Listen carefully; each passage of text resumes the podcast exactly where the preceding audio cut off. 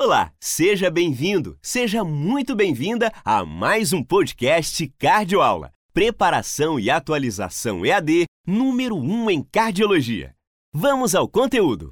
Olá, sejam todos bem-vindos mais uma vez ao Ambiente Estudos do Cardioaula, dando continuidade ao módulo de arritmias e dispositivos cardíacos eletrônicos implantáveis. Hoje vamos entrar nas indicações propriamente ditas dos dispositivos. Seguindo a sequência marca-passo, CDI, ressincronizador e no finalzinho da aula nós vamos abordar a direção veicular em portadores de dispositivos cardíacos eletrônicos implantáveis. Quais são as recomendações para implante de dispositivo? Existem várias recomendações.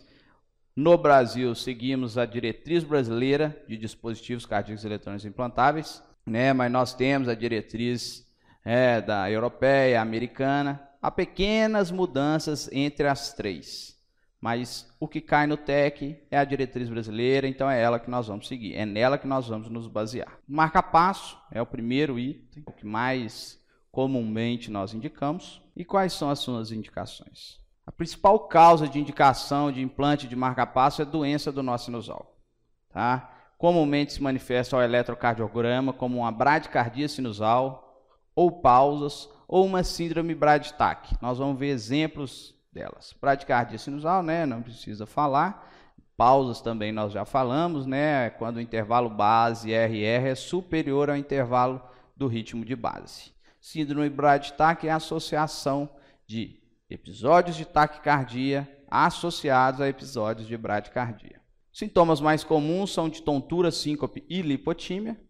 É, a doença do nosso nasal ela aumenta a sua prevalência de acordo com o aumento da idade. Né? Quando não se tem uma causa definida, nós chamamos né, de idiopática ou primária. E quando tem uma causa secundária né, definida, nós damos esse nome de causa secundária. No Brasil, a principal causa de doença do nó sinusal, de causa secundária, é a doença de Chagas, ainda é a doença de Chagas. Já nos Estados Unidos, a principal causa é a causa isquêmica. Temos que saber que o paciente com doença do nó sinusal, apesar disso tudo, apesar da tontura, da síncope, da lipotímia, das pausas, não leva ao aumento da mortalidade.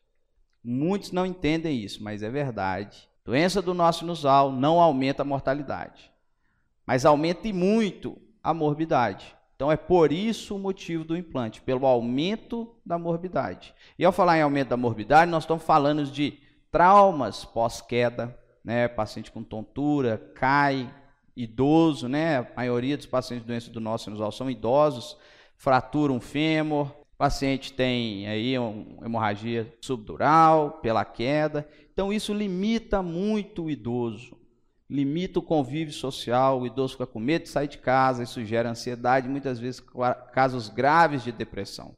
Então, o implante do marcapasso na doença do nosso sinusal são naqueles pacientes que têm esses achados no eletro, de bradicardia, pausa ou braditaque, associados a sintomas, tontura, síncope, lipotímia. E por quê? Não porque aumenta a mortalidade, não porque o implante de marcapasso vai diminuir mortalidade. Não, não altera a mortalidade, mas porque diminui consideravelmente as morbidades, que leva a piora na qualidade de vida. Entrando na recomendação ipsis literis da diretriz brasileira, tá? de marca-passo definitivo na doença do nosso sinusal, você sempre vai ver que a maioria das indicações é por sintomas. Então, se você pegar ali a classe 1, o implante é ou porque o paciente tem ela, a doença do nosso sinusal, espontânea, irreversível, ou induzida por remédio que você não pode tirar, associada a sintomas de 5, pré-5 ou tontura, ou IC relacionado à bradicardia. Como assim IC relacionado à bradicardia? É aquele paciente que você coloca ele, por exemplo, num teste ergométrico e ele faz pouco tempo, poucos metros, se queixa de cansaço rápido. Isso é o que? O paciente ele não aumenta a frequência cardíaca, porque ele está constantemente bradicárdico. Isso leva à piora dos sintomas de C. Olha o ponto 2 ali, com intolerância aos esforços claramente relacionada à incompetência cronotrópica. É como se fosse uma parte do 1 do um ali. Né? É exatamente isso. Você coloca o paciente, o paciente queixando de cansaço. Cansaço, cansaço, cansaço. Se coloca ele na, na esteira, ele não vai, a frequência dele não aumenta. Ele queixa rapidamente cansaço, faz dois, três minutos, está cansado. E a frequência dele não muda, é sempre ali, baixa. Né? Então, intolerância aos esforços relacionados à incompetência cronotrópica. 2A. Espontânea e reversível induzida por fármacos necessários substituíveis, é isso. Então, você tem a doença do nó espontânea, ela é irreversível, ou é induzida por remédio que você não pode tirar, com manifestações de 5 para 5 pela tontura, mas que não estão documentadas. Para ser um, tem que estar documentada. Ou aquele paciente que tem uma síncope, você já investigou tudo, não tem característica de vaso vagal, você já investigou, não achou uma outra causa, você colocou ele no estudo eletrofisiológico e lá mostrou que tem doença do nosso sinusal. Então também é indicação de marca-passo. 2B, brade sinusal que desencadeia o agrave C, angina ou taquiarritmias. Paciente, mesmo no óleo assintomático, mas que a frequência dele na vigília não é dormindo, você pega o holter lá, é na vigília, não é dormir, não é no sono. Frequência cardíaca é menor que 40. Então, isso também é uma indicação. Você pode indicar. Não é o que a maioria dos especialistas indicam. Você não tem estudo robusto que né, corrobore com a indicação, mas você pode indicar. No entanto, a classe 3 você não pode indicar, é contraindicado. Doença do nosso sinusal assintomático. Ou com sintomas comprovadamente não relacionados à bradicardia. Então você vê que para indicar marca-passo, quase todos, tirando ali os óleos assintomáticos de frequência menor que 40, tem que ser sintomáticos. E também doença do, do nó, na presença de bradicardia, mas naquele, naquela bradicardia é devido a fármacos, que eles não são essenciais e podem ser modificados por outras drogas que não levam à bradicardia. Então, sempre que lembrar na doença do nó sinusal, sintomas. Tirando frequência cardíaca menor que 40 na vigília. Se for assintomático, é classe 3, mesmo que tenha doença do nó. Então aqui vamos, TEC 2014. Mulher, 46 anos, com antecedente de hipertensão arterial. Deu entrada no pronto-socorro com queixa de cansaço, tontura e lipotímia há um mês. Olha os três sintomas. Quais são? História familiar de doença de Chagas. Olha o que, que ela tem de doença de base. Durante a realização do eletro abaixo, apresentou pré-síncope. O que, que é isso, gente? Isso é um resumo de doença do nosso nasal. É uma paciente que tem os três sintomas principais da doença do nosso sinusal: cansaço, tontura e lipotímia. Que tem de base a principal causa de doença do nosso sinusal no Brasil, que é a doença de Chagas. Teve uma pré-síncope durante o eletro. Na hora que você olha o eletro, o que, que você vê no eletro? Você vê uma grande pausa. Pausa é quando o intervalo RR é superior ao intervalo de base, é maior que o intervalo do ritmo de base.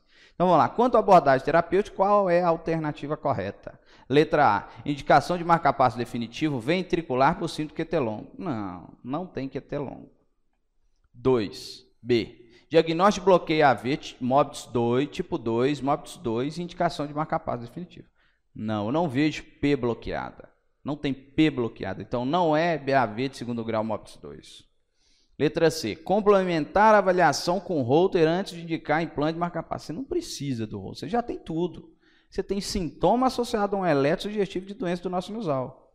Então você tem indicação clara de implante. Letra D. Indicação de marca-passo provisório. Eu vou parar por aí. Acabou, né? Marca-passo provisório. E letra E, indicação de marca-passo marca definitivo pelo diagnóstico de doença do nosso sinusal. Exatamente isso. Sintoma achado no eletro de sinusal ou pausa ou braditac é igual a marca-passo. Não fala ali de nenhuma droga que pode ser retirada, né, de uma causa reversível. Então, tá muito bem indicado. A resposta é a letra E. TEC 2014. Paciente masculino, 77 anos, com queixa de palpitação e pré-síncope de repetição nos últimos três meses. Hipertenso e diabético. Vinha em uso regular de losartan, hidrocloro e metformina. O eco mostrou a função ventricular, a função sistólica preservada. O eletro realizado durante a exacerbação dos sintomas está abaixo. Quais são os diagnósticos da conduta terapêutica adequada? Então pensa, um paciente masculino, 77 anos, sintomas de palpitação e pré-síncope, a droga que ele usa, osartan, hidroclorometformina, eco com a função preservada e teve, piorou os sintomas durante o eletro. Letra A. Trata-se de bloqueio atrioventricular avançado paroxístico, indicado em plano de marcapasso definitivo do Pacama. Você vê alguma P bloqueada ali? É uma linha reta. Você não vê P bloqueada. Então, letra A não é BAV avançado. B. Trata-se de BAVT intermitente. Eu paro ali. Você viu alguma P bloqueada ali? Não. Então não é bloqueio AV. Não tem BAVT intermitente. Então parei, tira a letra B. Letra C. Trata de síndrome Brad-Tack, disfunção sinusal. Indicado em plano de marca-passo dupla câmera e medidas profiláticas de tromboembolismo.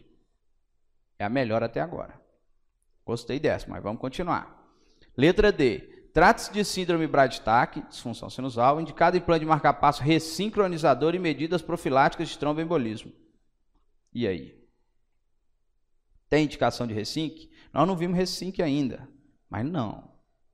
Não existe implante de ressincronizador com função sistólica preservada. Então está contraindicado o implante do ressincronizador, além de outras coisas que ele não tem, né? Não, não tem a classe funcional dele, ele é 1, né? O QRS não é largo, então não tem nenhuma indicação de ressincronizador. E letra E, trata-se de bloco BAVT intermitente, de novo, né? Indicado implante CDI, não. Função histórica preservada, que o paciente tem ali é uma taquicardia de QRS estreito, irregular, com pausas. É, então ele tem o que? Uma FA alternando com pausa. Tem uma síndrome Brad-Tack. Então, ou é C ou é D. A gente já viu que não é D, a resposta é a letra C. De cada implante de marca-passo para cama e medidas profiláticas de tromboembolismo. Por quê? Faz o CHADS desse paciente. O paciente é hipertenso, o paciente é diabético e tem idade maior que 75 anos.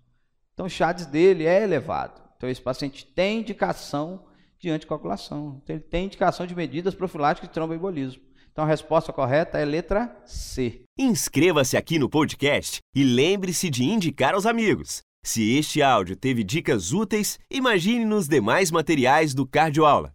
Busque Cardioaula em todas as redes para encontrar mais. No Telegram, por exemplo, você tem áudios da diretoria com insights exclusivos.